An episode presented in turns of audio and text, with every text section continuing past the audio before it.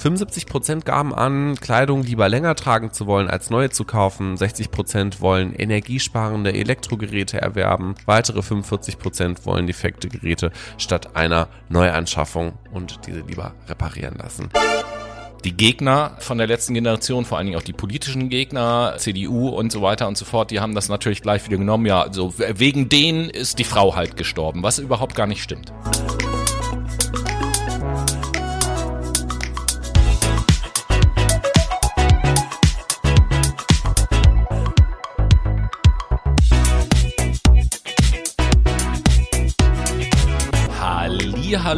Liebe Menschen, ich begrüße euch mit einem fröhlichen Travail, Justice, Solidarité. Und das ist nämlich der Wahlspruch von Guinea und deswegen melden wir uns heute aus Conakry, was ja. die Hauptstadt ist, wie ihr wisst. Und ich bin nicht alleine zu Besuch bei Mamadi Dumbuya, was ist nämlich das Staatsoberhaupt ist, äh, sondern der Noah ist mit mir hier. Hallo. Ja, was geht, Freunde? Herzlich willkommen zu einer neuen Folge Fuck My Brain von mit mit Dumbuya, mit Mr. Dumbuya. We like him. Genau, nur leider ist er etwas schüchtern und er möchte jetzt nichts sagen, aber genau. wir sollen euch alle grüßen. So ist es nämlich. Ja, genau. Äh, herzlich willkommen zu. Ach so, wir sind ja übrigens dann logischerweise der berühmteste und beliebteste Podcast, Podcast in, in Guinea, Guinea ja, diese Woche. Das macht irgendwie Sinn. Naja, aber äh, herzlich willkommen auf jeden Fall zum dritten Mal. Ähm. herzlich willkommen, herzlich willkommen, herzlich willkommen, herzlich willkommen. Neuen Folge Fact My Brain. Es ist äh, der Ende des Monats. Der Ende das des Monats. Ende des Monats. Und äh, genau, ich sitze hier mit Tobi ja. und wir dachten uns, wir machen mal einen Monatsrückblick. Das haben wir ja noch nie gemacht. Nee, das haben wir wirklich Wahnsinn. noch nie gemacht. Ja, der November ist schon wieder vorbei und es ist ja nicht nur der Monatsrückblick, sondern auch die letzte Folge vor der Winterpause. Genau, so sieht es nämlich aus. Wir haben es ja schon letzte Woche angeteasert. Euch ähm, erwartet ein kleiner Adventskalender. Aber dazu am Ende der Sendung mehr. Genau, richtig. Ähm, wir haben heute ein buntes Potpourri an verschiedensten Themen aus dem November ein Buntes Püree. Ein buntes Püree, genau. Ein Wurzelgemüse könnte man sagen. Ein Wurzelgemüseauflauf. Ähm, und den wollen wir euch heute präsentieren. Ihr kennt das Konzept ja schon. Im ersten Teil kriegt ihr ein paar kleinere Themen um die Ohren geschmissen und im zweiten Teil werden wir uns dann mit zwei größeren Themen auseinandersetzen. Am Ende kriegt ihr noch ein paar Good News und dann schicken wir euch auch äh, in den wohlverdienten Dezember. So ist das nämlich. Und äh, ja, ich würde sagen, da fange ich einfach mal an, ne? Mach das doch mal. Was hat uns denn im November, was ist uns ähm, auf dem über den Weg gelaufen? Was ist uns über den Weg gelaufen? Zunächst mal, wie soll ich sagen, ein guter alter Bekannter und Freund unserer Sendung, so möchte ich mal äh, das bezeichnen, ja. nämlich das gute alte Trumpeltier ist Na, wieder da, back in town sozusagen. Willkommen. Und da gibt es äh, zwei Sachen zu berichten, also eigentlich gibt es ja tausend Sachen, über den zu berichten. Ähm, da gibt es zwei Sachen zu berichten. Erstmal äh, die gute Dame Elizabeth Jean Carroll verklagt mhm. Donald Trump. Äh, der soll sie angeblich Mitte der 90er Jahre in einem New Yorker Kaufhaus vergewaltigt haben.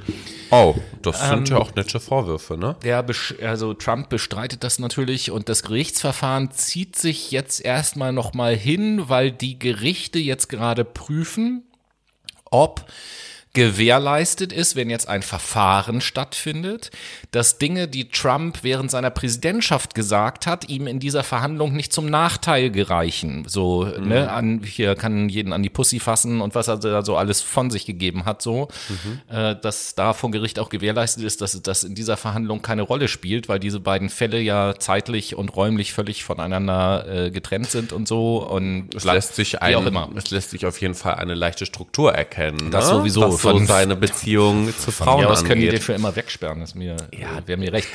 Und äh, natürlich. Vielleicht passiert ja der natürliche Weg auch und wir sind alle dann bisschen befreiter. Ähm, des Weiteren hat Trump natürlich in diesem Monat zu unserer aller Freude, glaube ich, seine erneute Kandidatur für die Präsidentschaft verkündet. Wer hätte es gedacht? Ähm, Diesmal hat er allerdings ja auch in der eigenen Partei einen Gegner, der gegen ihn antritt. Mhm. Auf jeden Fall mehrere, aber einen, dem sogar bessere Chancen als Trump eingeräumt werden, nämlich Ron DeSantis, genau. der auch gerne als Trump mit Hirn bezeichnet wird. Und da bin ich mir ehrlicherweise dann gar nicht so sicher, was von beiden gefährlicher ist, ein Trump ohne Hirn oder ein Trump mit Hirn.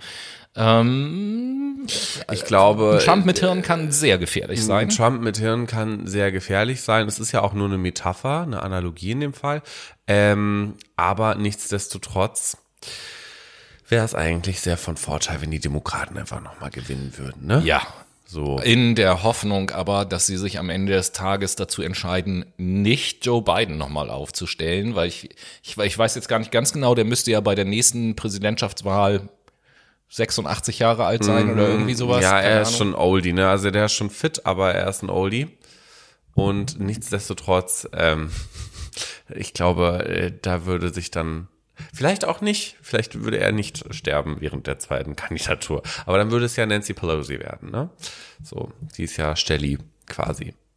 Naja. Ja, das hat ja mit der Kandidatur erstmal nichts. Nee, er hat es auch nicht, aber ich sag mal so, wenn er das zweite Mal Präsident wird, dann kriegt er auf, also, und er dann halt stirbt, dann ist Nancy Pelosi, glaube ich, die amtierende Präsidentin der Vereinigten Das Staaten. glaube ich in der Tat nicht, weil sie ja jetzt noch nicht mal Stellvertreterin ist. Ist sie nicht? Nein. Ich dachte, sie ist Stellvertreterin. Nein, sie war die Vorsitzende vom Repräsentantenhaus oder vom Senat oder so, Senatsvorsitzende. Aha, okay. Die Stellvertreterin ist, wie heißt sie denn? Das ist diese, Ach nee, äh, Kamala Harris. Äh, Kamala so heißt Harris. Sorry, genau so. ja, Nancy Pelosi, ja, stimmt, stimmt, stimmt, stimmt. Ja, ich verwechsel die beiden genau, namentlich. aber äh, das nur kurz zu Trump. Was hast du als erste Meldung mitgebracht? äh, ich möchte heute über äh, ja Deutschland primär reden. Also ich gucke gar nicht so international. Deutschland primär. Das klingt wie, das klingt wie irgendein so Talkshow-Format oder so im, im Hart, im aber fair. Privatfernsehen. Also das ist kein öffentlich-rechtlicher Titel.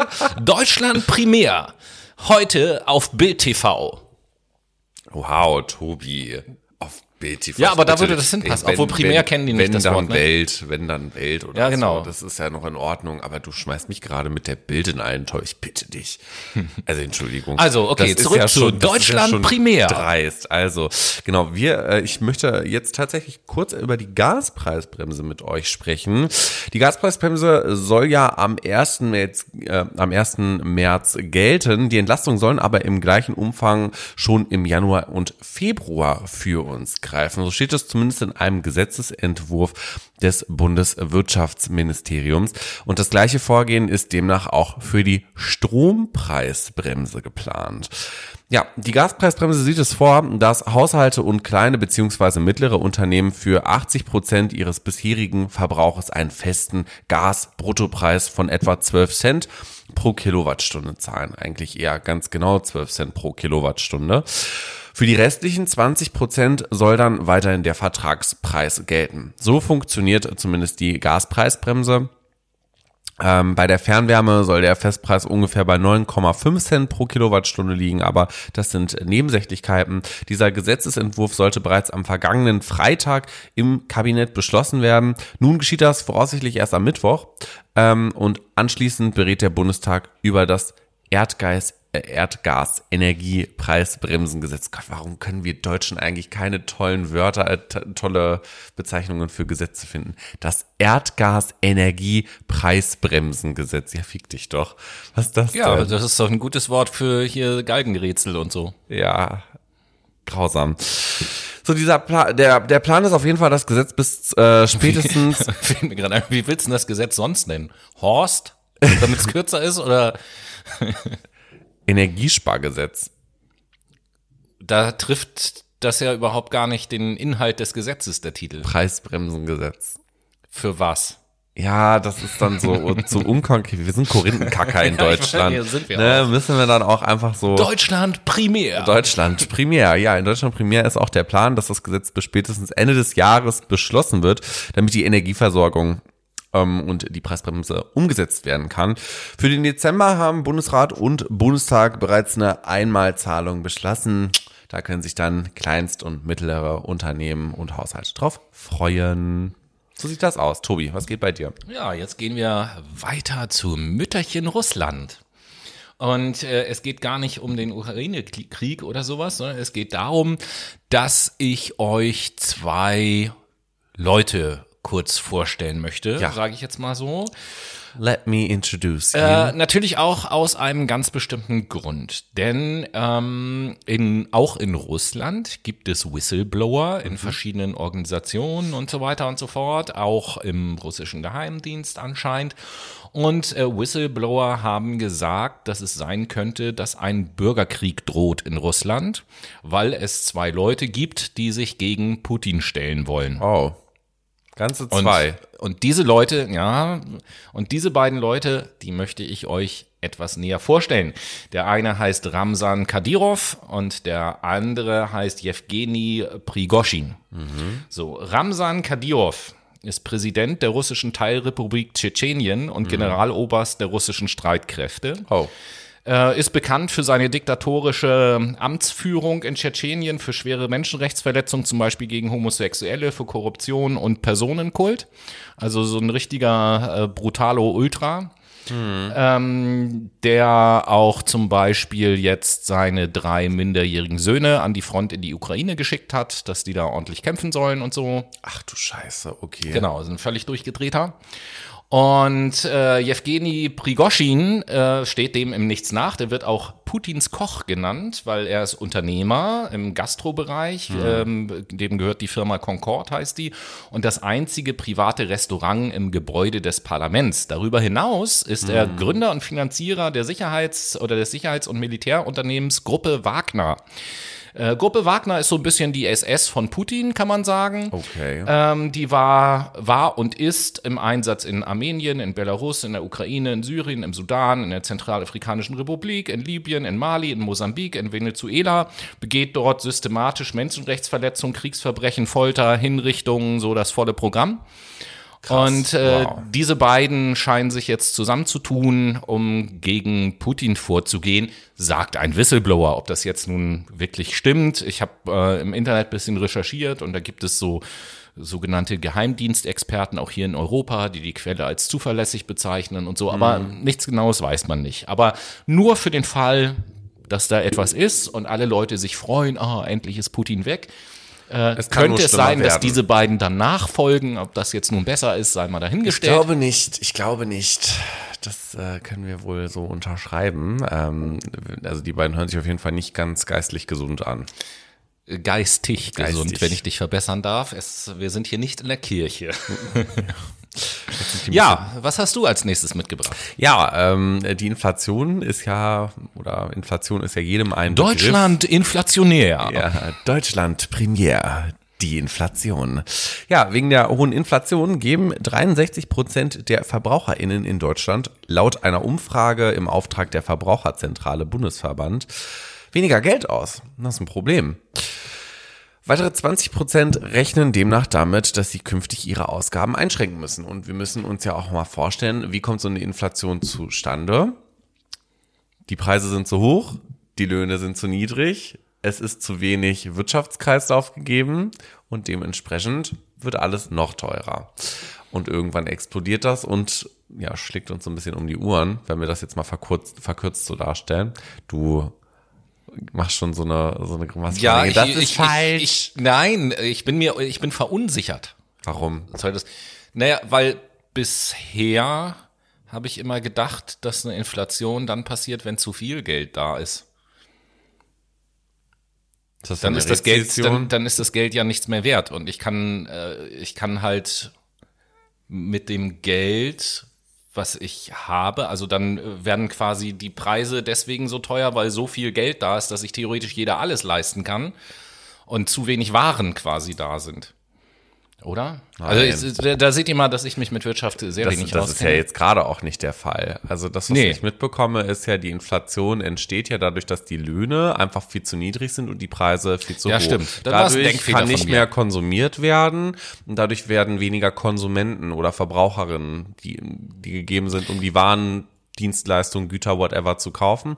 Und dementsprechend müssen die Preise immer höher angesetzt werden, damit ja auch die ganzen Neben- und Fixkosten gedeckt werden können. Ja, aber das ist ja so ein generelles Problem, was wir schon seit Jahren in Deutschland Na tatsächlich klar, ja. haben. Wir denken immer, oh ja, hier Exportweltmeister, Umsatz und so weiter und so fort. Aber dadurch, dass wir uns so einen Niedriglohnsektor geschaffen haben, gibt es Hm. ja ganz viele Leute, die sich die Produkte, die sie teilweise selber herstellen, selbst überhaupt gar nicht mehr leisten können. Ja, wir verarmen unsere Gesellschaft Genau. schlussendlich und das sorgt dafür, dass unsere Wirtschaft gerade ein bisschen hops geht. Also ne? das ist, das ist ja immer das, was Unternehmen, die denken ja immer geil, wenn ich die Löhne drücke, dann mache ich ja mehr Profit. Das ist dämlich. So, aber wenn ich die Löhne drücke, dann sind keine Leute mehr da, die meine Produkte kaufen können, weil sie sich das nicht mehr leisten können. Genau so ist es nämlich. Am Ende des Tages ist es nämlich sinnvoll, dass die Löhne höher angesetzt werden, damit wir mehr konsumieren können, weil die Menschen arbeiten ja auch in den Unternehmen und könnten dann auch Produkte derer äh, Unternehmen konsumieren. Jetzt darf man natürlich, jetzt muss ne? man natürlich auch wieder sagen, dass eigentlich genau genommen, wenn wir uns die Welt so angucken, dürfen wir aber nicht mehr konsumieren, weil wegen Umwelt und so. Ja, das ist auch wahr. Aber darauf ist die, der Kapitalismus nicht auf, ausgelegt, überhaupt Ja, gar nicht. das ne? Also Stichwort grünes Wachstum. Aber ist ja auch egal. Es gibt diese äh, Umfrage von der Braucher, Verbraucherzentrale Bundesverband. 63 Prozent wollen sparen, 20 Prozent ähm, wollen sich in ihren Ausgaben einschränken. Und der Umfrage zufolge kaufen die meisten günstigere Lebensmittel. Das sind ungefähr 61 Prozent der Befragten Was auch nicht gut ist für die Umwelt. überhaupt nicht, weniger Kleidung und konsumieren auch insgesamt weniger. Das sind so ungefähr 56 Prozent der Befragten. Gut ein Drittel der Befragten gab an, äh, seltener mit dem Auto zu fahren. Ebenso Was viele verzichten derzeit auf Flugreisen oder Was reduzieren diese zumindest. Das ist eine gute Sache, auf jeden Fall. Für die Umwelt. Ja. Definitiv. Für die Wirtschaft eher nicht so. Gleichzeitig kommt die Befragung aber auch zum Ergebnis, dass die meisten VerbraucherInnen bereit sind, zum Schutz des Klimas ihren, ihr eigenes Konsumverhalten zu ändern, was sehr positiv ausfällt. 75 Prozent gaben an, Kleidung lieber länger tragen zu wollen, als neue zu kaufen. 60 Prozent wollen energiesparende Elektrogeräte erwerben. Weitere 45 Prozent wollen defekte Geräte statt einer Neuanschaffung und diese lieber reparieren lassen.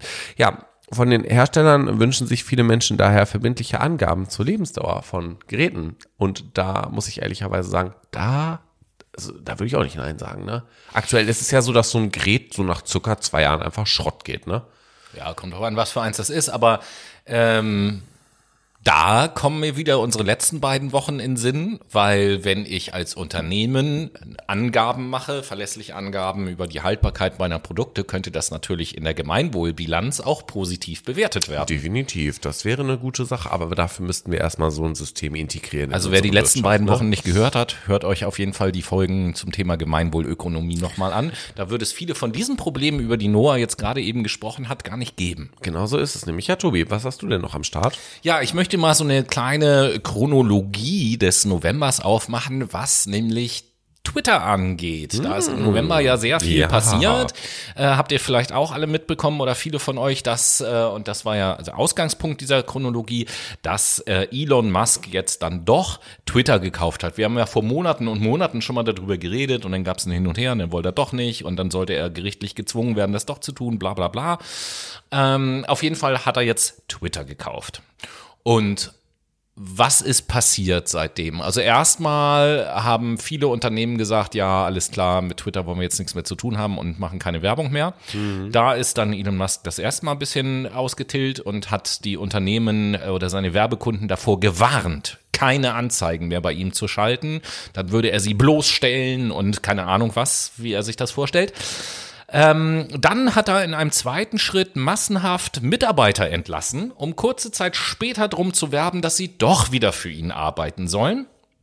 Ähm, dann hat er als nächstes die blauen Haken, die es bei Twitter gibt, die ja äh, Prominente Fail. als, als richtige Accounts verifizieren, hat er gesagt, ah, da, da geht's jetzt nicht mehr um Identitätsprüfung, sondern äh, jeder kann einfach für 9 Dollar im Monat sich so einen blauen Haken kaufen. Was dazu geführt hat, dass ganz viele das gemacht haben und Fake-Accounts aus dem Boden geschossen sind, noch und nöcher von irgendwelchen Prominenten, die dann irgendeine Scheiße behauptet haben. Fake-Accounts auch von ihm, wo er natürlich sofort gesagt hat, alle, die einen Fake-Account von mir machen, werden gesperrt. Obwohl er ja vorher gesagt hat, sperren gibt's nicht mehr, hier ist Meinungsfreiheit und so, passt natürlich auch nicht zusammen. Also Ja, total. Meinungsfreiheit nur, wenn es nicht gegen ihn ist oder Total so. inkohärent, dieser Mensch. Ganz ne? genau.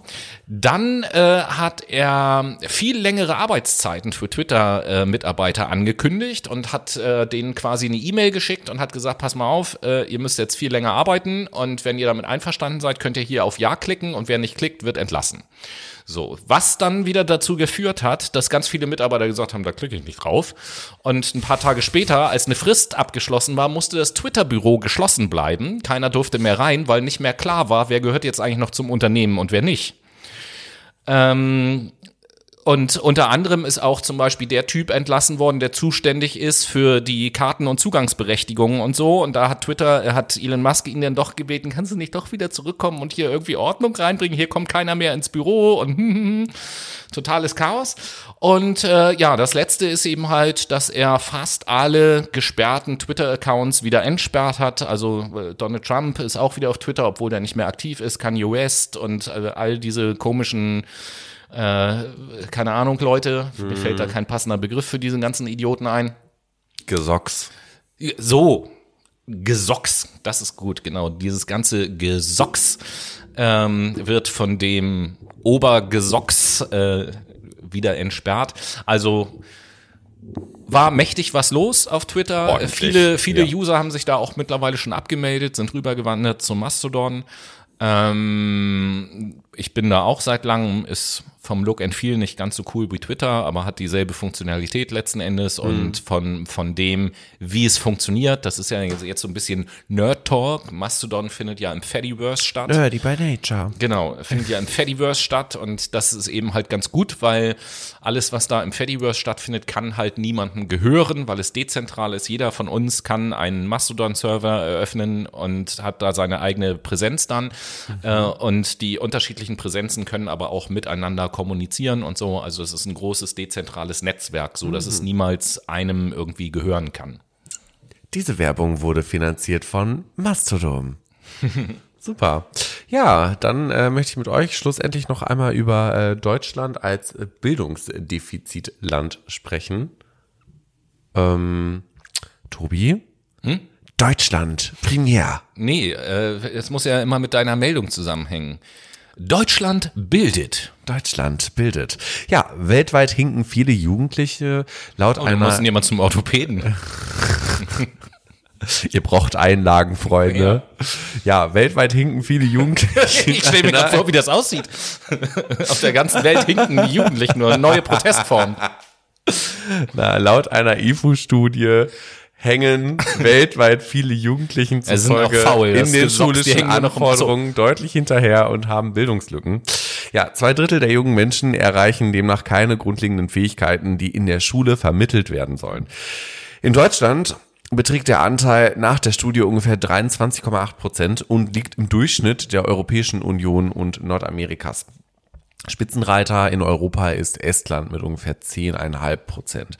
Auf Platz eins der Studie ist China. Allerdings ähm, bezieht sich laut den IFO-Forschenden die Zahlen nur auf die reichen Küstenprovinzen. Also in den ärmeren Provinzen ist der Teil der Jugendlichen ohne grundlegende Fehl äh, Fehl äh, Fähigkeiten, heute ist echt äh, Wortkotze, wesentlich höher. Ja, die Spanne der Jugendlichen, die Bildungslücken aufweisen, reicht laut Studie von 24 Prozent in Nordamerika und der Europäischen Union bis 89 Prozent in Südasien und 94 Prozent in Afrika, südlich der Sahara. Und in 101 Ländern beträgt der Anteil über 50 Prozent und in 36 Ländern sogar über 90 Prozent. So.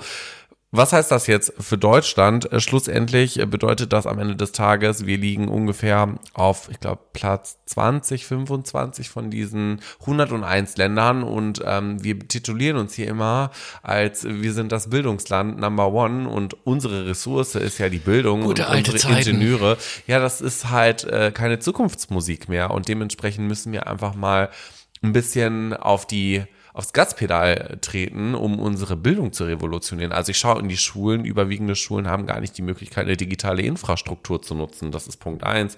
Wir haben Schulgebäude, die marode sind. Wir haben Lehrermangel bis zum Get-No. 40 Ja. bis 50.000 Lehrende fehlen Ja, in in manchen. Studien hört man sogar bis 60.000, also so zwischen 40 und 60.000 bewegen sich die ganzen Zahlen. So, Menge. und also in der Regel fehlen ja so Grundlagenfächer wie äh, Mathe, Deutsch, Physik, Chemie. Es ist doch auch äh, unter den Bedingungen, wie du sie auch gerade schilderst, ist es ja auch mega unattraktiv, Lehrer zu werden. Voll. So, also das, was halt auch einige Untersuchungen zeigen, ist ja, die Lehrende oder die Studierenden machen ihren, machen ihr Lehramtsstudium und dann gehen sie in die Praxis und dann hören sie direkt wieder auf oder haben einen Burnout oder so, Hm. weil einfach der Clash so groß ist. Und die Vorstellung und dann die Realität so hart auseinanderklaffen.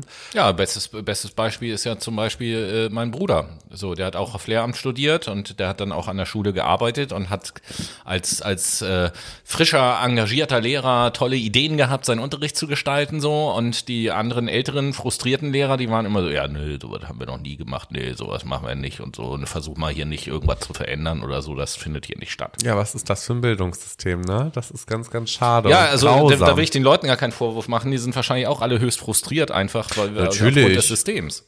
Burnout lässt grüßen, würde ich mal sagen. Nee, aber da müssen wir in jedem Fall etwas tun und ähm, ja, aus diesen Ergebnissen einfach mal interpretieren, dass wir nicht mehr Bildungsland Number One sind und wenn wir das halten wollen, und das wollen wir ja scheinbar, damit wird ja rumgeschmissen, als gäbe es keinen Morgen mehr, dass das die Werbebotschaft von Deutschland ist, dass wir uns das über unsere Haustür kleben. Ja, dann muss mal Geld Dann- ausgegeben werden dafür, genau. und zwar nicht zu knapp. Also Ganz wenn genau. ich mal eben 100 Milliarden für die Bundeswehr ausgeben kann, dann muss ich doch wohl auch 100 Milliarden fürs Bildungssystem mal Nee, locker machen das können. geht nicht. Nee, Schuldenbremse, Tobi.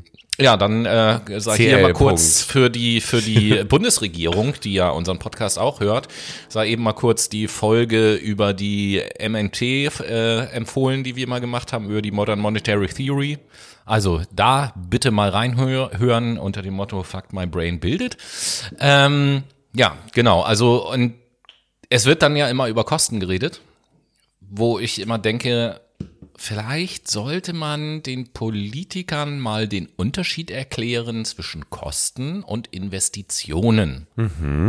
Das wäre auf jeden Fall schlau, weil diese Investition würde sich langfristig auszahlen und wir hätten gebildete Menschen in Deutschland, die toll zur Schule gehen, sich psychosozial besser entwickeln. Gebildete Menschen, das ist aber ganz schlecht für die AfD. Aber äh, bei dem Thema sind wir ja noch nicht. Das glaube ich. Im Übrigen, was besser ist als die AfD, ist unsere Late Machado Playlist.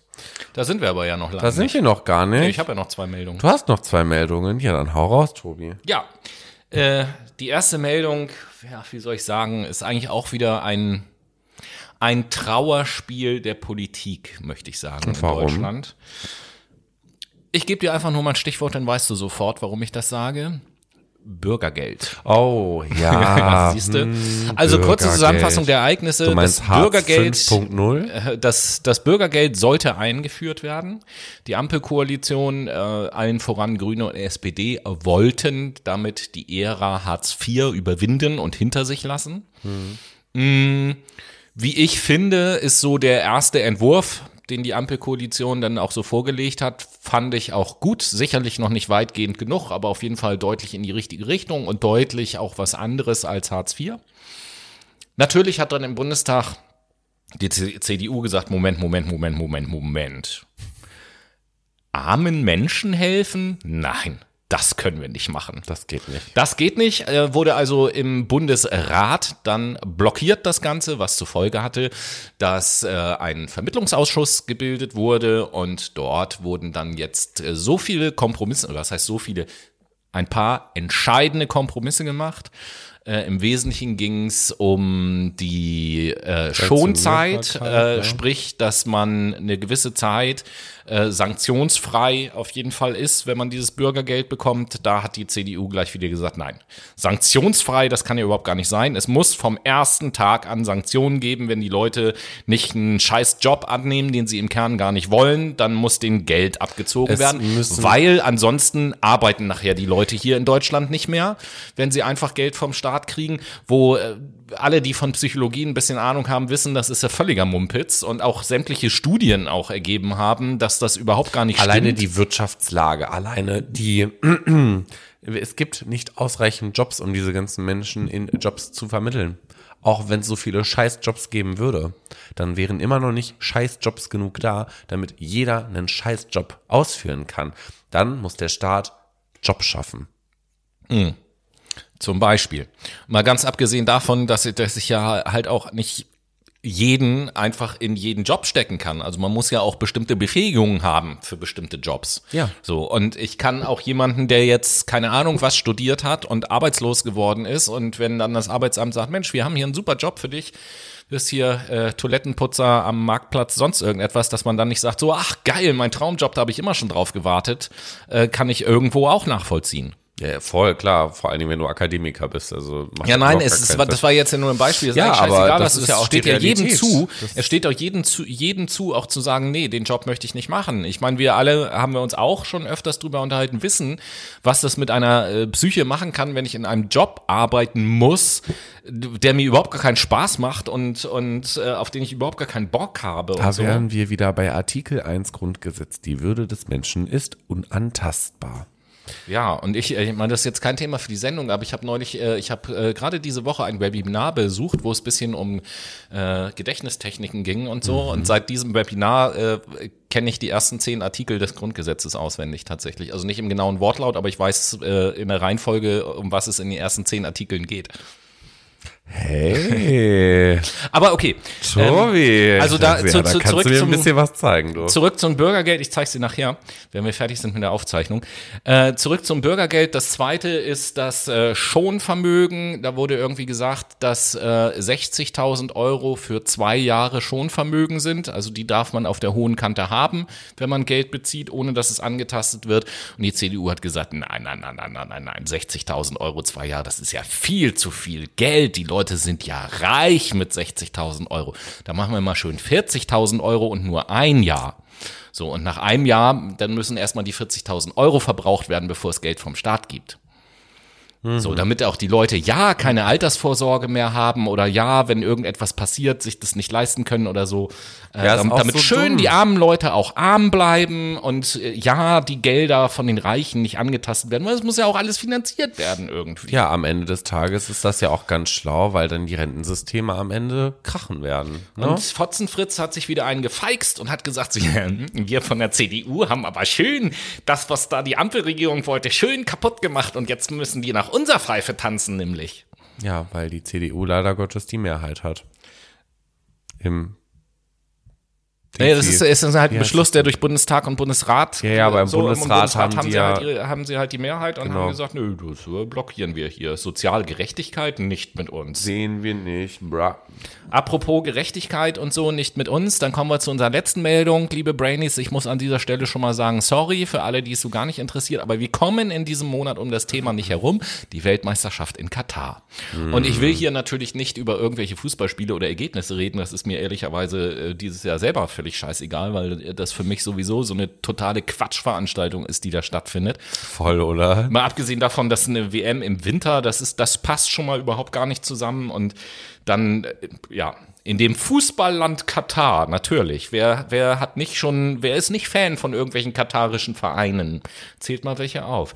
Nein, ähm, erstmal hat's ja Rage eine, Mode on. eine, eine, genau. Erstmal hat's, bevor die WM äh, begonnen hat, ja eine sehr interessante Doku auch auf dem ZDF äh, gegeben. Könnt ihr euch in der Mediathek auch angucken. Richtig, richtig spannend und gut gemacht. Ähm, wo es ja unter anderem auch die Szene gibt, dass ein WM-Botschafter von Katar dort im Interview, als es um das Thema Homosexualität gesagt hat, ja, Homosexualität ist ja ein Schaden am Gehirn und äh, dann so ein FIFA-Verantwortlicher das Interview abgebrochen hat, weil, oh, oh nee, das ist ja nicht das Bild, was, was Ja, das war der katarische WM-Botschafter. einer von denen, genau. Ähm, dann ist es ja so, das äh, Thema One Love Armbinde, dass die deutsche Nationalmannschaft protestieren wollte. Die FIFA hat dann mit äh, Sanktionen äh, gedroht und dann ist die Nationalmannschaft natürlich eingeknickt, so wie alle anderen Mannschaften auch, die das machen wollten. Ich glaube, England war noch mit dabei und Dänemark und so, die wollten ja äh, alle protestieren und sind dann vor der FIFA eingeknickt, wo ich mir auch gesagt hatte, ey Leute, warum? Ja, scheint dann die, was sollen die denn machen? Wollen die euch aus dem Turnier rausschmeißen, wenn es so viele Mannschaften sind, dann bricht die ganze Weltmeisterschaft zusammen, werden sie nicht tun. So, also von daher scheiß drauf. So, mal ganz abgesehen davon, das, was haben die Fußballer denn zu verlieren? So, also ich, äh, ich kann ein Geld, Stück weit. Gage. Ja, die haben doch eh genug. Ja, So, aber noch ich weiß, mehr haben. Thomas Müller hat zum Beispiel gesagt, ja, es kann ja wohl keiner erwarten, dass ein Fußballer, der sein ganzes Leben lang auf dieses Turnier sich vorbereitet hat, jetzt quasi freiwillig verzichtet. So den Lebenszweck, den man so hat, einfach sagt so, nö.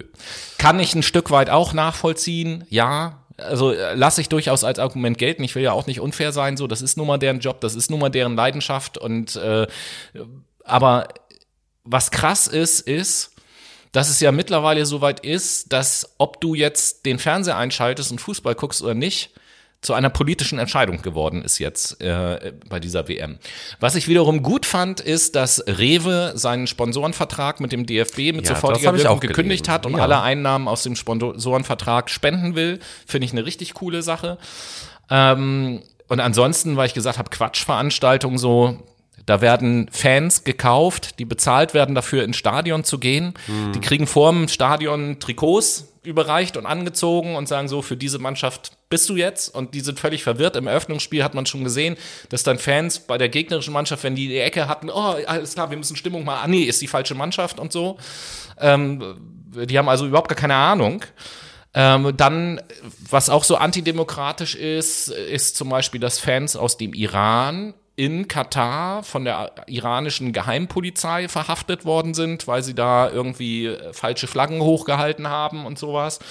Und die iranische Nationalmannschaft zum Beispiel, die hat ja bei der Nationalhymne nicht mitgesungen, was bedeuten kann, dass sie und ihre Familien jetzt in Lebensgefahr sind im Iran. Die Leute riskieren was und, und haben nichts gemacht. Und die deutsche Nationalmannschaft sagt, oh, die FIFA sagt, wir dürfen die Binde nicht tragen, sonst kriegen wir eine gelbe Karte. Naja gut, dann machen wir das mal lieber nicht.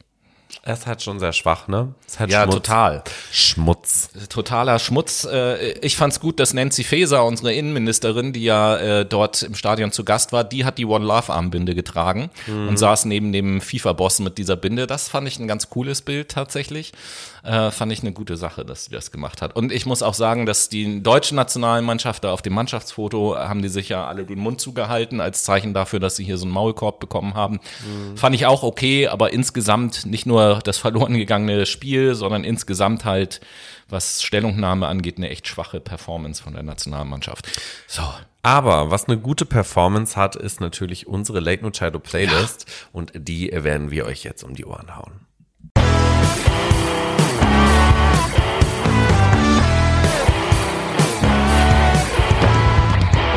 Die Late Shadow Playlist ist die Playlist von uns für euch auf Spotify. Sag mal, wo findet man die denn? Also entweder folgst du uns auf Instagram und guckst in Gute den Idee. Highlights im Ordner Playlist und äh, wichtige Links und klickst oben links auf Playlist öffnen oder du gibst in die Suchfunktion Late Machado Playlist ein bei Spotify.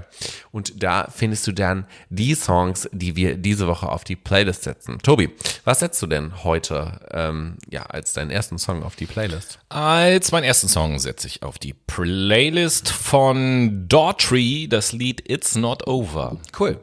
Ich setze von Goose den Song Sunrise auf die Late Machado Playlist. Ein sehr fetziger Elektro-Techno-Song, der abgeht. Yeah, voll mein, voll mein. Ja, ich Vibe. weiß, voll nicht dein Ding, ist mir aber auch voll Latte, aber ist okay. Alles gut. Und Davon wir, lebt ja unsere Playlist auch. genau, von Diversität. So. Die Diversifizierung der Musik. Genau. Und- Und, jetzt möchte ich mit dir im zweiten Teil hier mal ordentlich einen ausdiversifizieren. Was hast du denn für ein Thema mit? Ja, ich möchte heute mit euch über die ähm, COP reden, also über die Klimakonferenz in, ich hoffe, ich spreche es richtig aus. das ist passend. Sham Ashai Sh Sharim El Sheikh. Sharm el Sheikh. So. Ähm, das ist ein sehr passend. Also wenn ich höre, womit wir im ersten Teil aufgehört haben mit einer Quatschveranstaltung und wir machen jetzt mit einer Quatschveranstaltung weiter, das passt doch total. Klasse, oder? Ja, wie gesagt, ihr habt es vermutlich mitbekommen, vielleicht aber auch nicht. In diesem Monat fand nämlich die UN-Klimakonferenz, kurz COP27, vom 7. bis zum 20. November im ägyptischen Sharm el-Sheikh. Richtig? Sharim El Sheikh. Scha Scha Scham, ich kann das nicht aussprechen. Nicht Shamha. Sharim El Sheikh. Das, das wird so geschrieben. Na, ist egal. So, wer jetzt nicht einordnen kann, wobei es sich äh, bei der COP handelt, keine Sorge, ich erkläre in meinem Beitrag genau, worum es sich handelt und gehe auch so ein bisschen darauf ein, was da passiert ist. Also, die UN-Klimakonferenz oder auch auf Englisch United Nations Framework Convention on Climate Change ist eine Deswegen auch die Abkürzung COP. Genau, richtig. es, es ist eine Vertragsstaatenkonferenz, die sich mit dem globalen Klimaziel beschäftigt und hierzu Maßnahmen im internationalen Kontext verhandelt und dann halt auch festlegt. Ja, an der diesjährigen Konferenz nahmen mehr als 20.000 Teilnehmende aus über 190 Staaten weltweit teil. Mhm worunter sich auch ungefähr 90 Staatsoberhäupter und Regierungschefs befanden. Ja, das Motto der COP27 stand unter dem Motto Together for Just Ambitious Implementation Now, also zu Deutsch gemeinsam für eine gerechte, ambitionierte Umsetzung und zwar jetzt. Primäres Thema war die Nachbesserung der weltweiten vereinbarten Klimaziele und konkret auch die praktische Umsetzung des Kohle-, Gas- und Ölausstiegs, der im Klimapaket von Glasgow oder der Klimapakt von Glasgow bei der letzten Klimakonferenz 2021 beschlossen worden war. Mhm. Ja, zwar. So, mhm. Ich glaube, oh, ich will nicht zu viel spoilern, aber zusammenfassend kann man sagen, dass man sich entschlossen hat, wir tun mal nix. Ja, ungefähr, ne? aber geht noch ein bisschen detaillierter. Ja, ja, also zwar hatten bei der COP26 in Glasgow letztes Jahr einige Staaten höhere Ambitionen angekündigt. Nach wie vor klaffte aber eher eine erhebliche Lücke zwischen Anspruch und Wirklichkeit. Und aus diesem Grund lag auch der Mottofokus auf der sofortigen Umsetzung. Weil, Leute, ne, ihr habt selber mitbekommen, planetare Grenzen und so da ist nicht so viel verhandelt mit Mutter Erde, dass wir noch mehr Methan und CO2 und Lachgas ausstoßen dürfen. Naja, was für Ziele wurden ähm, auf der COP behandelt? Aber Lachgas ist doch gut. Lachgas Werden wir alle fröhlicher. Ja, das ist doch toll. ne? Die Ziele, die auf der COP verhandelt wurden, kann man so in fünf Themenfelder ähm, untergliedern. Das eine ist Mitigation. Da geht es um die Senkung der Treibhausgasemissionen zur Verhinderung einer Klimaerwärmung von über 1,5 Grad. Also das, ja, was eigentlich das Hauptziel ist aktuell. Das zweite ist Adaptation, also die Anpassung zum Umgang mit den Folgen der globalen Erwärmung. Das dritte wäre Finance, also die Finanzierung von Klimaschutz und auch Ausgleichszahlungen. Zahlungen für Klimafolgeschäden in Entwicklungsländern. Und das letzte Ziel oder der letzte Themenbereich wäre Collaboration. Und damit ist die Zusammenarbeit von Regierungen, NGOs und der Zivilgesellschaft und Wirtschaft gemeint. Ja, wie ihr euch vorstellen könnt, sind diese Ziele ein eigentlich Mindestmaß an Fokus, welchen wir einnehmen müssen, um unseren Planet zu schützen. Dies untermauert auch der Bericht der Weltorganisation für Meteorologie, kurz WMO, welcher am ersten Tag der COP eine vorläufige Fassung äh, vorgelegt hat. Ich muss da gerade mal dazwischen grätschen. Ja, bitte. Weil haben wir auch schon ein paar Mal gesagt. Wir müssen den Planeten nicht schützen, wir müssen uns selber schützen. Darum ja. geht es. Die Menschheit retten und nicht ja. den Planeten retten. Ja, das verstehen wir Menschen aber nicht, weil wir haben so tolle Gehirne, die Abwehrmechanismen ähm, ja, entwickelt haben über die Jahrtausende hinweg und das sorgt dafür, dass wir alle schön immer in, in andere Themengebiete reinstecken und nicht auf uns selber schauen. Ne? Unfassbar, dass wir, und das ist nicht nur ein Umweltthema, sondern äh, tausend Themen, über die wir schon geredet haben, dass wir Menschen quasi gerade auf dem Weg sind, uns selbst abzuschaffen. Voll. Ähm, ja, dementsprechend gut zurück zu diesem Bericht ähm, von der WMO. Die haben das am ersten Tag gedroppt und die Klimazustände, ja, die sind nicht gerade rosig. Dadurch hat sich natürlich der Druck nochmal erhöht. Dem Bericht zufolge waren die letzten acht Jahre weltweit die heißesten Jahre überhaupt seit Beginn der Wetteraufzeichnungen. Ebenso hat sich der weltweite Anstieg der Meeresspiegel zuletzt verdoppelt wie zu Beginn der 1990er Jahre. In der Arktis und in höheren nördlichen Breiten der Erde sind die Temperaturen besonders schnell gestiegen. In Europa in den vergangenen 30 Jahren durchschnittlich um mehr als ein halbes Grad Celsius pro Jahrzehnt.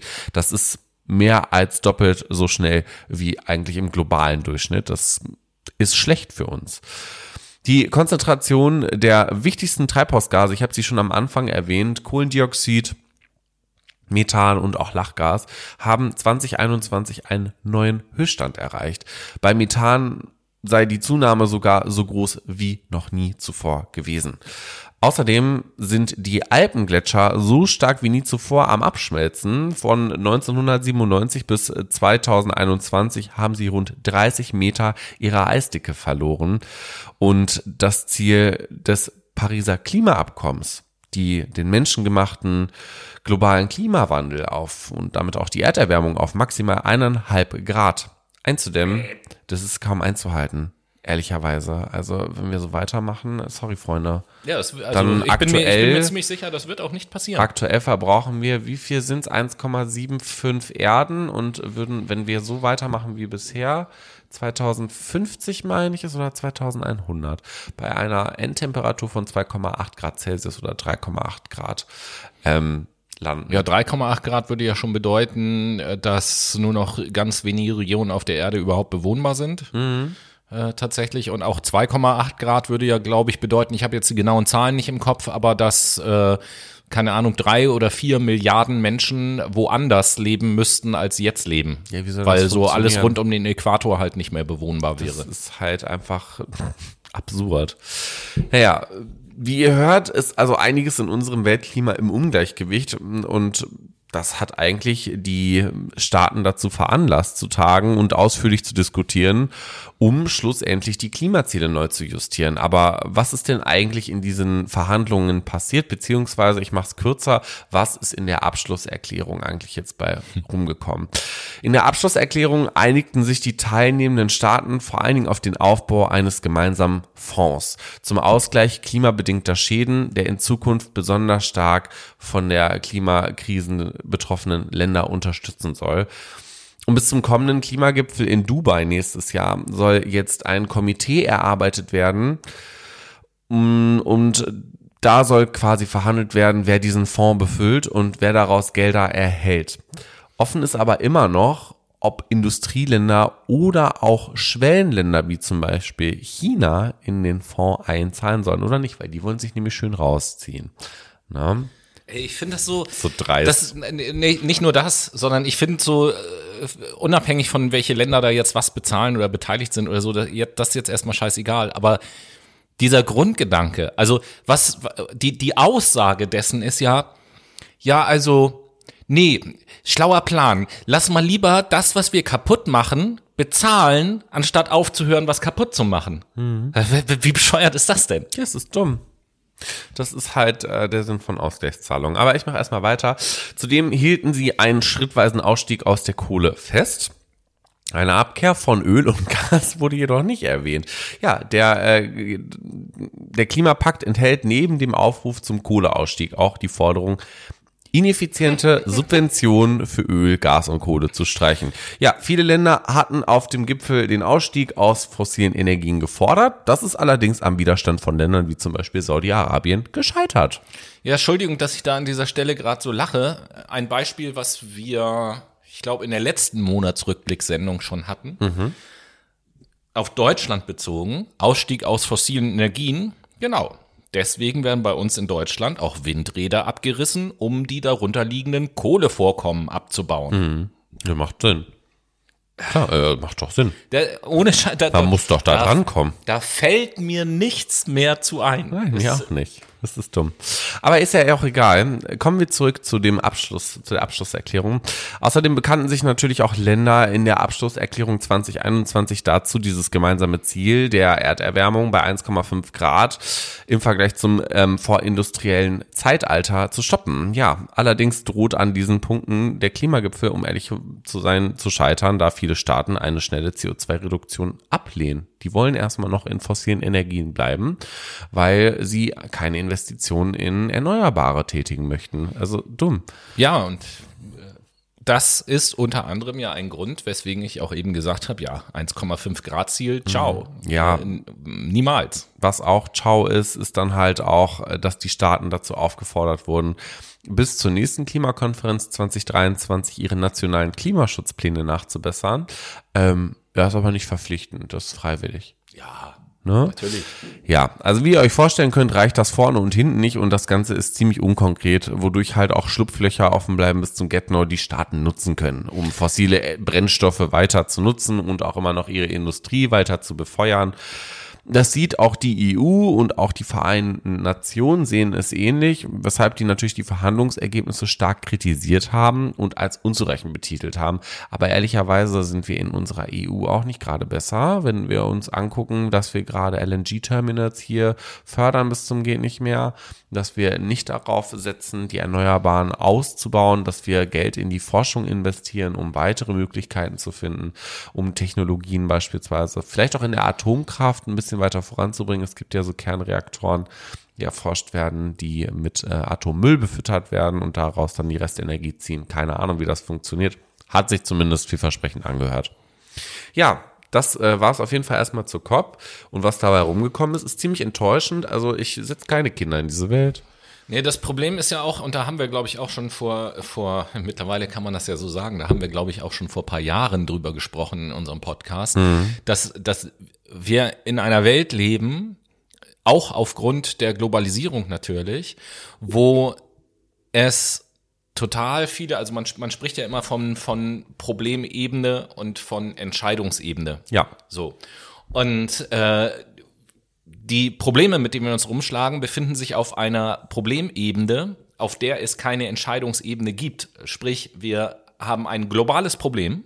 Mhm. Aber die Länder müssen alle einzeln für sich selber entscheiden im Endeffekt. Das sind die Regierungen der einzelnen Länder. Wir haben also auf der globalen Ebene keine Instanz, die eine Entscheidung treffen kann und alle Länder dazu verpflichten kann, das zu tun.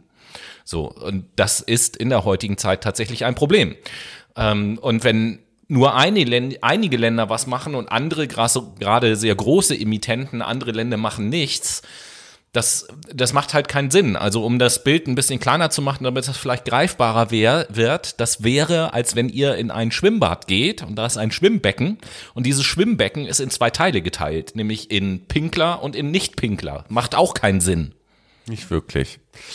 Ja, Freunde, wie ihr hört, macht nicht alles so viel Sinn, aber das war's jetzt erstmal von der COP. Ja, aber da knüpfe ich ja im Prinzip fast dran an mit dem Thema, weil ich wollte mit dir nämlich äh, über etwas reden. Ich will da gar nicht, gar nicht große Vorträge halten, sondern ich möchte mit dir reden über die letzte Generation. Mhm. Ähm, Spannendes Thema. Ja, die ja so aus meiner Sicht laienhaft erklärt quasi aus der Fridays Future for Future Bewegung hervorgegangen ist, quasi eine Weiterentwicklung vielleicht ist. Ich vermeide ganz bewusst das Wort, ähm, was so ähm, Populismus geile Politiker gerne benutzen, mhm. also ein, eine Radik ein radikalisierter Flügel. Mhm. Äh, tatsächlich gab es ja auch schon Politiker, ich glaube auch aus Reihen der CDU, die die Leute der letzten Generation als äh, Klima-RAF bezeichnet haben und so.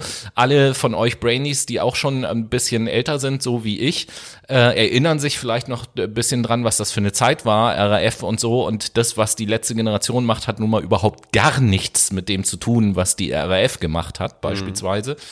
Ähm, ja, aber grundsätzlich wollte ich dich mal fragen, Du hast das ja auch so ein bisschen mitbekommen, wie darüber diskutiert wird, über das, was die letzte Generation so macht. Und da wollte ich mal wissen, wie guckst du denn da drauf? Also schlussendlich, es ist eine Protestbewegung. Die ja, Protestbewegung sorgt dafür, dass Aufmerksamkeit generiert mhm. wird. Grundsätzlich tun die ja nichts aktiv irgendwie um das Klima zu verändern. Also die gehen nicht, klingeln nicht an Häusern und sagen den Leuten, Alter, hör auf, deinen dein Kamin zu befeuern und dreh die Heizung runter, sondern sie kleben sich auf der Straße fest, um zu zeigen, ey, Alter, ihr und schmeißen Kartoffelpüree auf Kunstwerke. Ja, also das ist eigentlich schon oder Tomatensuppe oder es, sowas. Es ist für mich einfach nur reiner Aktionismus, um Aufmerksamkeit zu generieren hm. für ein Thema. Hm. Das funktioniert. Ja. Und das ist ziviler Ungehorsam und das funktioniert. Und soweit das, soweit es kein, kein Menschenleben gefährdet, finde ich das okay. Wir, wir, haben aktuell diese Debatte mit der äh, Dame da in Berlin, die gestorben ist, äh, wo die ja. Ja gut, da ist aber ja klar, dass, dass das damit gar nichts zu tun hat. Hat es auch nicht. Also, und da bin ich halt auch so, warum wird das aktuell wieder in einen Topf geworfen? Also da das verstehe vielleicht ich auch nochmal, wer es nicht so richtig mitbekommen hat, es ist ja äh, tatsächlich im, im Zuge einer Aktion der letzten Generation, da gab es eben halt einen Stau und so weiter und so fort. Und äh, da ist an einer anderen Stelle ein Unfall passiert, wo eine Radfahrerin, glaube ich, von einem LKW überrollt wurde und die Rettungskräfte mit Spezialfahrzeug und so sind aufgrund der Staus nicht schnell genug an diese Unfallstelle gekommen und diese Frau ist dort verstorben. Jetzt hat aber die Notärztin, die dort vor Ort war, hat gesagt, dieses Spezialfahrzeug hätte auch überhaupt gar nichts genützt und so. Der Frau war einfach nicht mehr zu helfen. So, das äh, ist manchmal so. Die Gegner äh, von der letzten Generation, vor allen Dingen auch die politischen Gegner, äh, CDU und so weiter und so fort, die haben das natürlich gleich wieder genommen. Ja, also wegen denen ist die Frau halt gestorben, was überhaupt gar nicht stimmt. Aktuell finde ich das auch sehr kritisch, wie die CDU versucht, Ja, Populismus, Populismus, zu betreiben. Populismus, das Populismus. sind halt, es sind halt Fake News, die die auch benutzen. ne? Ja, also ich gucke mir den Lindemann an, der hat halt auch mit falschen Zahlen argumentiert. Das ist das eine mit dem Bürgergeld. Dann, dass er das jetzt auch nutzt und Friedrich Merz auch, um diese Aktivisten da irgendwie in Haft weiterhalten zu wollen. Ne? Also das ist ja in Bayern aktuell der Fall mit den 30 Tagen Ja, Haft. da, da, also, da will ich vielleicht äh, auch mal ein bisschen Hintergrund, weil das finde ich nämlich eigentlich fast die krasseste Sache an diesem ganzen Thema. Ähm, es geht nämlich, im Juristendeutsch heißt das um äh, das sogenannte Präventivgewahrsam, so nennt sich das. Ähm, eine Regelung dazu gibt es in allen Bundesländern tatsächlich. Also da ist Bayern äh, nicht, also die Polizei hat in allen Bundesländern die Möglichkeit, Leute präventiv einzusperren, um die Begehung von Straftaten zu verhindern. Nee, das ist in jedem Land unterschiedlich geregelt. das und das, Landesrecht ist das und geregelt. das, ja, die Polizei ist Land Ländersache, genauso wie Bildung, Föderalismus. ja, okay, klar. Und die Polizeigesetze sind Ländersache. Jedes Bundesland hat sein eigenes Polizeigesetz. Das ist ja funny. Ähm, und so geht dieses, diese Präventivgewahrsam geht von einem Tag, in Nordrhein-Westfalen zum Beispiel, bis 14 Tage in Sachsen und Baden-Württemberg. Alle anderen bewegen sich dazwischen, außer Bayern. Da geht das bis zu zwei Monate. Und Präventivgewahrsam bedeutet, dass Leute ohne irgendein Gerichtsverfahren eingesperrt werden können. Ähm, bis vor kurzem war es in Bayern sogar so, dass die in diesem Fall noch nicht mal einen Anwalt oder so gestellt bekommen haben, sondern einfach weggesperrt wurden, ohne dass irgendein Richter darüber schaut oder sonst irgendetwas. Etwas, was in meiner Meinung nach in der Demokratie überhaupt nichts zu suchen hat. Verstößt das nicht gegen Artikel 20 Grundgesetz? Das kann ich dir nicht sagen. ich kenne nur die ersten zehn oder, oder. Artikel 103. Ich bin gerade am überlegen, weil es gibt einen Paragraph, der sagt, ähm, kein, keine Strafe. Äh, ist ja auch egal. Nee, komm. Genau. Wir wissen es jetzt nicht. Und allgemein ist im Moment auf der politischen Ebene ja die Diskussion, ob man eben halt solche Klimaprotestierer härter bestrafen soll und mehr Freiheitsstrafen und so weiter und so fort. Mittlerweile gibt es glücklicherweise auch einige Richter aus Berlin und Schleswig-Holstein, die den Protest als gerechtfertigt ansehen und da äh, Klagen oder Forderungen auch der Politik oder Klagen des Staates, wie auch immer das da äh, abläuft, halt abgewiesen haben und gesagt haben, mm -mm, das ist rechtens, was die da machen und das ist vollkommen in Ordnung, weil fordern, fordern, fordern, nie ist irgendwas passiert, dann müssen meine Forderungen natürlich äh, irgendwann verstärkt werden. Und Demonstrationsrecht und so weiter und so fort, Protestrecht, das haben wir ja alles. Äh, sind ja glücklicherweise eine Demokratie. Und ähm, das finde ich gut, dass es da eben halt auch solche Richter gibt. Aber ich finde, ich finde, ich, ich finde es schwierig. Grundsätzlich finde ich das gut, was sie machen, weil es ist ja tatsächlich so. Fridays for Future seit Jahren macht darauf aufmerksam und es passiert nichts. Das muss man ja wirklich unterm Strich sagen. Diese Klimakonferenz war wieder ja ein sehr schönes Witz. Beispiel. Es passiert einfach nichts. Oder sagen wir, ich will nicht unfair werden, auch wenn ich heute so ein bisschen im Rage-Modus bin, aber es passiert fast nichts, sagen wir es mal Zu lieber wenig, so. viel zu wenig. Zu wenig, genau. Darauf können wir uns gut einigen. Es passiert viel zu wenig und das, was passiert, passiert viel zu langsam. So, das ist ja das äh, große Problem, was wir haben. Und dass, dass da dann junge Leute, die noch eine ganz lange Zukunft vor sich haben, natürlich äh, frustriert sind und sagen, okay, dann müssen wir unseren Protest irgendwie radikaler gestalten, kann ich total gut nachvollziehen. Ähm, Auf der anderen Seite denke ich mir auch, wenn ich jetzt psychologisch zum Beispiel raufgucke ans, äh, als das, äh, auf das Ganze und weiß, dass es so etwas gibt wie Reaktanz, dann kann es natürlich auch passieren, dass Leute, die grundsätzlich auch sagen, ja, Klimaschutz wichtig und so weiter und so fort, jetzt anfangen zu sagen, Alter, das nervt mich so, Klimaschutz interessiert mich nicht mehr, die sollen, das ist ja nur noch nervig. Mhm. Und das ist natürlich auch ein Effekt, der nicht gut ist. Mhm. So, deswegen bin ich in einer Kleinigkeit da so ein bisschen hin und her gerissen, was ich davon halten soll, ob das wirklich zum Ziel führt, das bezweifle ich. Aber grundsätzlich finde ich das richtig und finde das gut. Mhm. Dito. Da habe ich gar nicht mehr zu sagen. Also wie gesagt, es ist zum Aufmerksamkeit generieren als bloßer Aktionismus sehr förderlich. Das bewirkt aber nichts.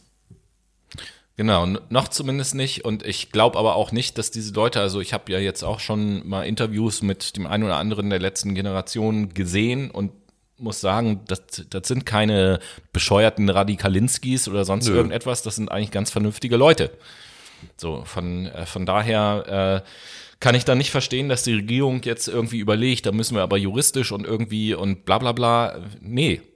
Protest Ihr solltet euch vielleicht mal überlegen, was für die Umwelt zu tun. Ja, und da sind wir auch schon wieder bei, äh, wie unser Bundestag oder das, was da gewählt wird, äh, verteilt ist, dass das überwiegend Juristen sind und eigentlich wenig, die ähm, für mich zumindest nicht. Ja, es ist einfach diese, die Gesellschaft repräsentiert. Für mich sind die alle, was solche Themen angeht, also nicht alle, ich will auch nicht alle über einen Kamm scheren, aber ne, überwiegend sind, sind, sind hilflos, machtlos, ratlos, verzweifelt, so aus tausend Gründen, weil letzten Endes so ehrlich muss man auch mal sein, vielleicht auch so ein kleiner Backlash zu, zu unserer äh, Duologie von letzter und vorletzter Woche.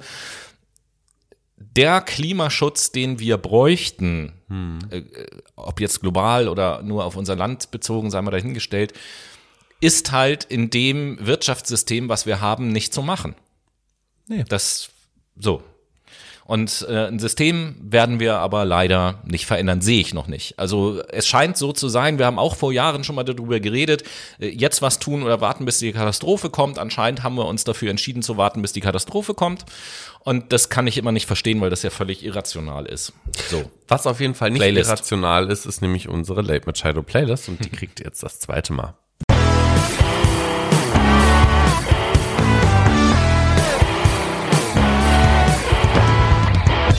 Mach's kurz und schmerzlos. Tobi, was setzt du im zweiten Teil auf die Late Machado Playlist? Ja, der Name der Band passt zu meiner Stimmung heute in der Sendung. Ich setze von Rage Against the Machine das Lied Bulls on Parade auf die Playlist. Rage.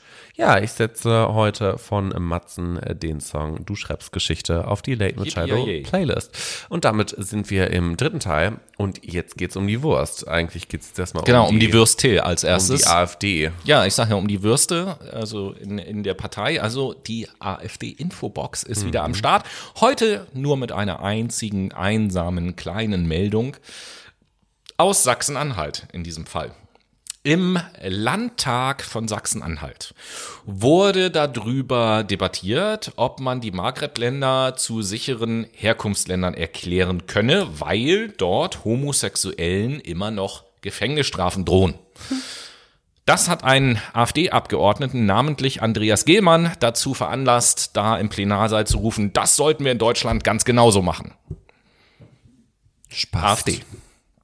Ja. Und damit auch äh, AfD-Infobox. Ende. Kommen wir zu den Good News. Ja, endlich mal was Angenehmes. Endlich mal was Angenehmes. Ich starte vielleicht Gerne. erstmal mit einer kleinen Jobempfehlung. Ihr oh. alle kennt wahrscheinlich die App Too Good To Go. Dort, ähm, Erklär mal können kurz. Sich, dort können sich Geschäfte anmelden und sagen, Freunde, nach Ladenschluss haben wir die restlichen Lebensmittel des Tages gesammelt und ähm, die können wir am nächsten Tag nicht verwenden. Für einen schmalen Taler lassen wir die euch und ihr könnt die hier abholen. Das machen zum Beispiel Alnatura, Edeka, Rewe, ähm, jeweilige gastronomische Betriebe, da kannst du dann Sandwiches zum Beispiel holen vom Tag, die die halt am nächsten Tag nicht verkaufen können. Oder beim Bäcker, Brötchen, Brot, whatever. Und wenn ihr jetzt Bock habt auf einen nachhaltig sinnvollen Job mit richtig dick Purpose, dann könnt ihr bei Too Good To Go tatsächlich Sales Manager werden oder Sales Managerin. Schaut euch äh, dazu einfach nur mal auf der Seite von Too Good To Go ähm, um. im Bereich Karriere und äh, bewerbt euch, wenn ihr Bock drauf habt. Das ist ein Good Job oder der Good Job der Woche. Dann mache ich mal weiter mit einer Sache, die so ein bisschen, ja, wo ich auch so ein bisschen wieder sagen kann, ha, fuck my brain, der prophetische Podcast. Äh, es geht auch mal wieder um das Thema äh, Klimaschutz, alternative, äh, nachhaltige Energien und so weiter und so fort. Ähm, und da hatten wir, ich weiß jetzt nicht mehr genau wann, aber wir haben in den Sendungen ja öfters schon mal so Dinge, die man machen könnte. Äh, Solarmodule, wo kann man die überall aufstellen und sowas. In Freiburg, die haben sich das, was wir gesagt haben, zu Herzen genommen und bauen jetzt den ersten überdachten Solarradweg Deutschlands. Was natürlich total schön ist, weil wir haben eine ohnehin schon versiegelte Fläche, die nicht extra versiegelt werden muss. Die wird überdacht mit Solarpanelen. Da können wir Energie gewinnen. Die Radfahrer, die da drunten da durchfahren, fahren so ein bisschen im Schatten. Ist besonders im Sommer natürlich auch angenehm und so. Also auch, was heißt auch hier? Also im Prinzip eine Win-Win-Situation, wenn man so will. Total. Und das Vollkommen. könnte man natürlich auch noch ausdehnen auf ganz alle. Ich meine, wie viele Parkflächen haben wir denn bitte in Deutschland, die man alle mit viele. Solar überdachen Das könnte? ist schon sehr, sehr geil. Auf jeden Fall. Ja, damit sowas bewirkt werden kann, braucht man aber auch immer eine Wählermehrheit, damit die richtigen Leute ins Parlament kommen, vor allen Dingen aber auch in das Europaparlament. Und ähm, es ist so, dass der Bundestag einen Gesetzesentwurf zugestimmt hat, bei dem das Mindestalter bei den Europawahlen auf 16 Jahre gesenkt werden endlich. sollen. Und das hilft ja gerade uns in der jüngeren Generation, dass wir die ähm, Entscheidungen mit beeinflussen können. Das ist doch mal eine gute Sache. Auf jeden Fall. Ich gehe mit meiner zweiten Good News Meldung in die Niederlande und es geht so ein bisschen um das Thema Seefahrt. Wir wissen ja, äh, logistisch gesehen, ne, Containerschiffe und so weiter und so fort, großes Thema, auch umweltmäßig ein großes Thema. Und es äh, gibt so einen äh, Typen in den Niederlanden, der gesagt hat, ich mache jetzt mal auf neuer Begriff auf Retro Future, was richtig cool ist. Und er lässt jetzt das erste, den ersten Segelfrachter bauen. Also große Frachtschiffe, die auch Container transportieren können, die aber segeln. So wie es eben halt früher mal war. Das wird ein großer Dreimaster, das erste Schiff. Äh, wie alle anderen Schiffe ist das natürlich auch teuer, überhaupt gar keine Frage. Aber das nimmt sich, glaube ich, mit den herkömmlichen Schiffen nicht viel vom Preis her. Und ähm, finde ich auf jeden Fall eine gute Sache, weil wenn ich das wirklich erschaffe, mit Segeln hin und her zu fahren über große Strecken, so wie das tatsächlich ja früher schon mal gewesen ist, dann kann das erstmal nur gut sein für die Umwelt. Das ist auf jeden Fall gut für die Umwelt. Klasse. Was vielleicht nicht nur gut für unsere Umwelt ist, aber äh, gut für unsere Gesundheit ist, dass das erste Anti, die erste Antikrebspille quasi jetzt erfunden wurde. Oder es gibt ein neues Antikrebsmedikament. Ähm, das heißt AOH 1996 und das Medikament soll gegen Brust, Eierstock, Haut, Lungen und Prostatakrebs helfen. Ja, ähm, es ist halt so, dass der erste Patient jetzt diese Pille bekommen hat und vielversprechende Ergebnisse sich gerade zeigen. Es werden natürlich weitere Studien gemacht. Ne? Die Studienergebnisse sollen bis 2024 umgesetzt worden sein, aber so wie es aussieht, geht das in die richtige Richtung. Ja, Sehr schön. gute Sache, denn wir alle wissen ja, Krebs ist ein Hurensohn. Ja, und Krebs ist allgegenwärtig tatsächlich. Also Jo. Von Krebs nach Thüringen, äh, nicht nach Thüringen, was erzähle ich denn? Nach Tübingen. Super. So. Nach Tübingen. Und Tübingen hat mit Thüringen jetzt ja überhaupt nichts zu zu, tun. zu dem Palmer. Ja, genau, um den geht's tatsächlich auch so ein bisschen. Nein, also indirekt geht es um ihn, weil Er ist Waldorf. man, man mag ja ansonsten halten von ihm, was man will, aber äh, was ich ihm zugute halten muss, ist, dass er in manchen Sachen ja durchaus vorbildlich auch mal zeigt, wie Politik auch funktionieren kann.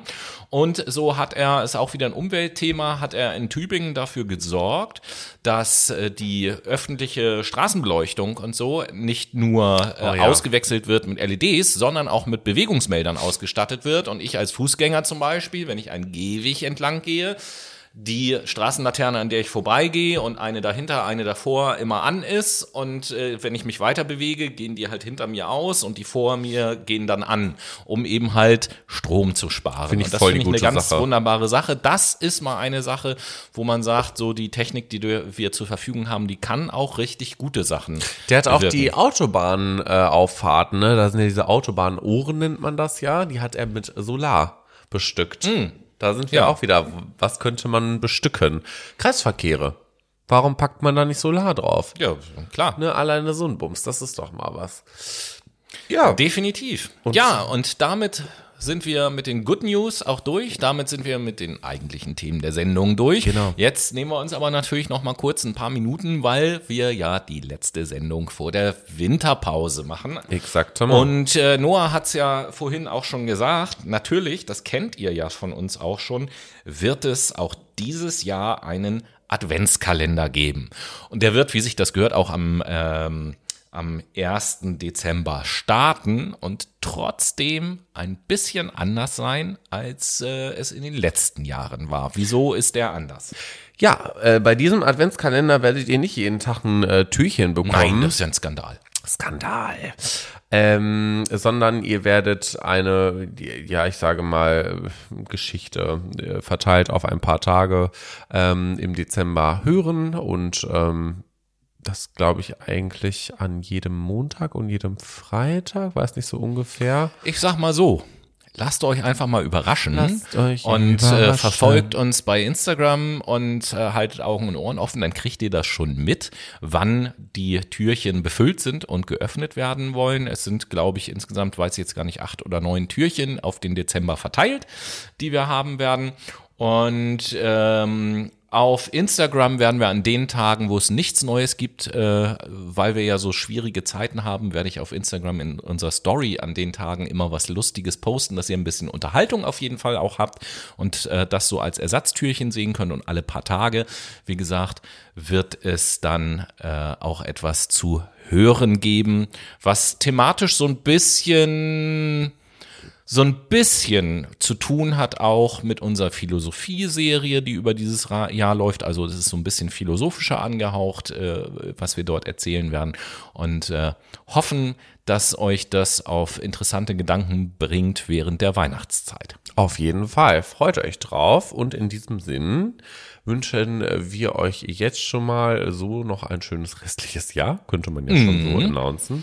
Und wir hören uns dann äh, tatsächlich äh, mit neuen Folgen im nächsten Jahr. Im nächsten Jahr, wie das immer so klingt. Wenn ich das jetzt richtig im Kopf habe, sind wir für euch wieder da am 16. Januar, meine Ganz ich. Genau. Und dementsprechend wünsche ich euch ganz viele schöne Geschenke, einen tollen Weihnachtsbaum, ein schönes Silvester. Lauft ordentlich rein ins neue Jahr und ähm, ja, bis dahin. Adieu. Adieu.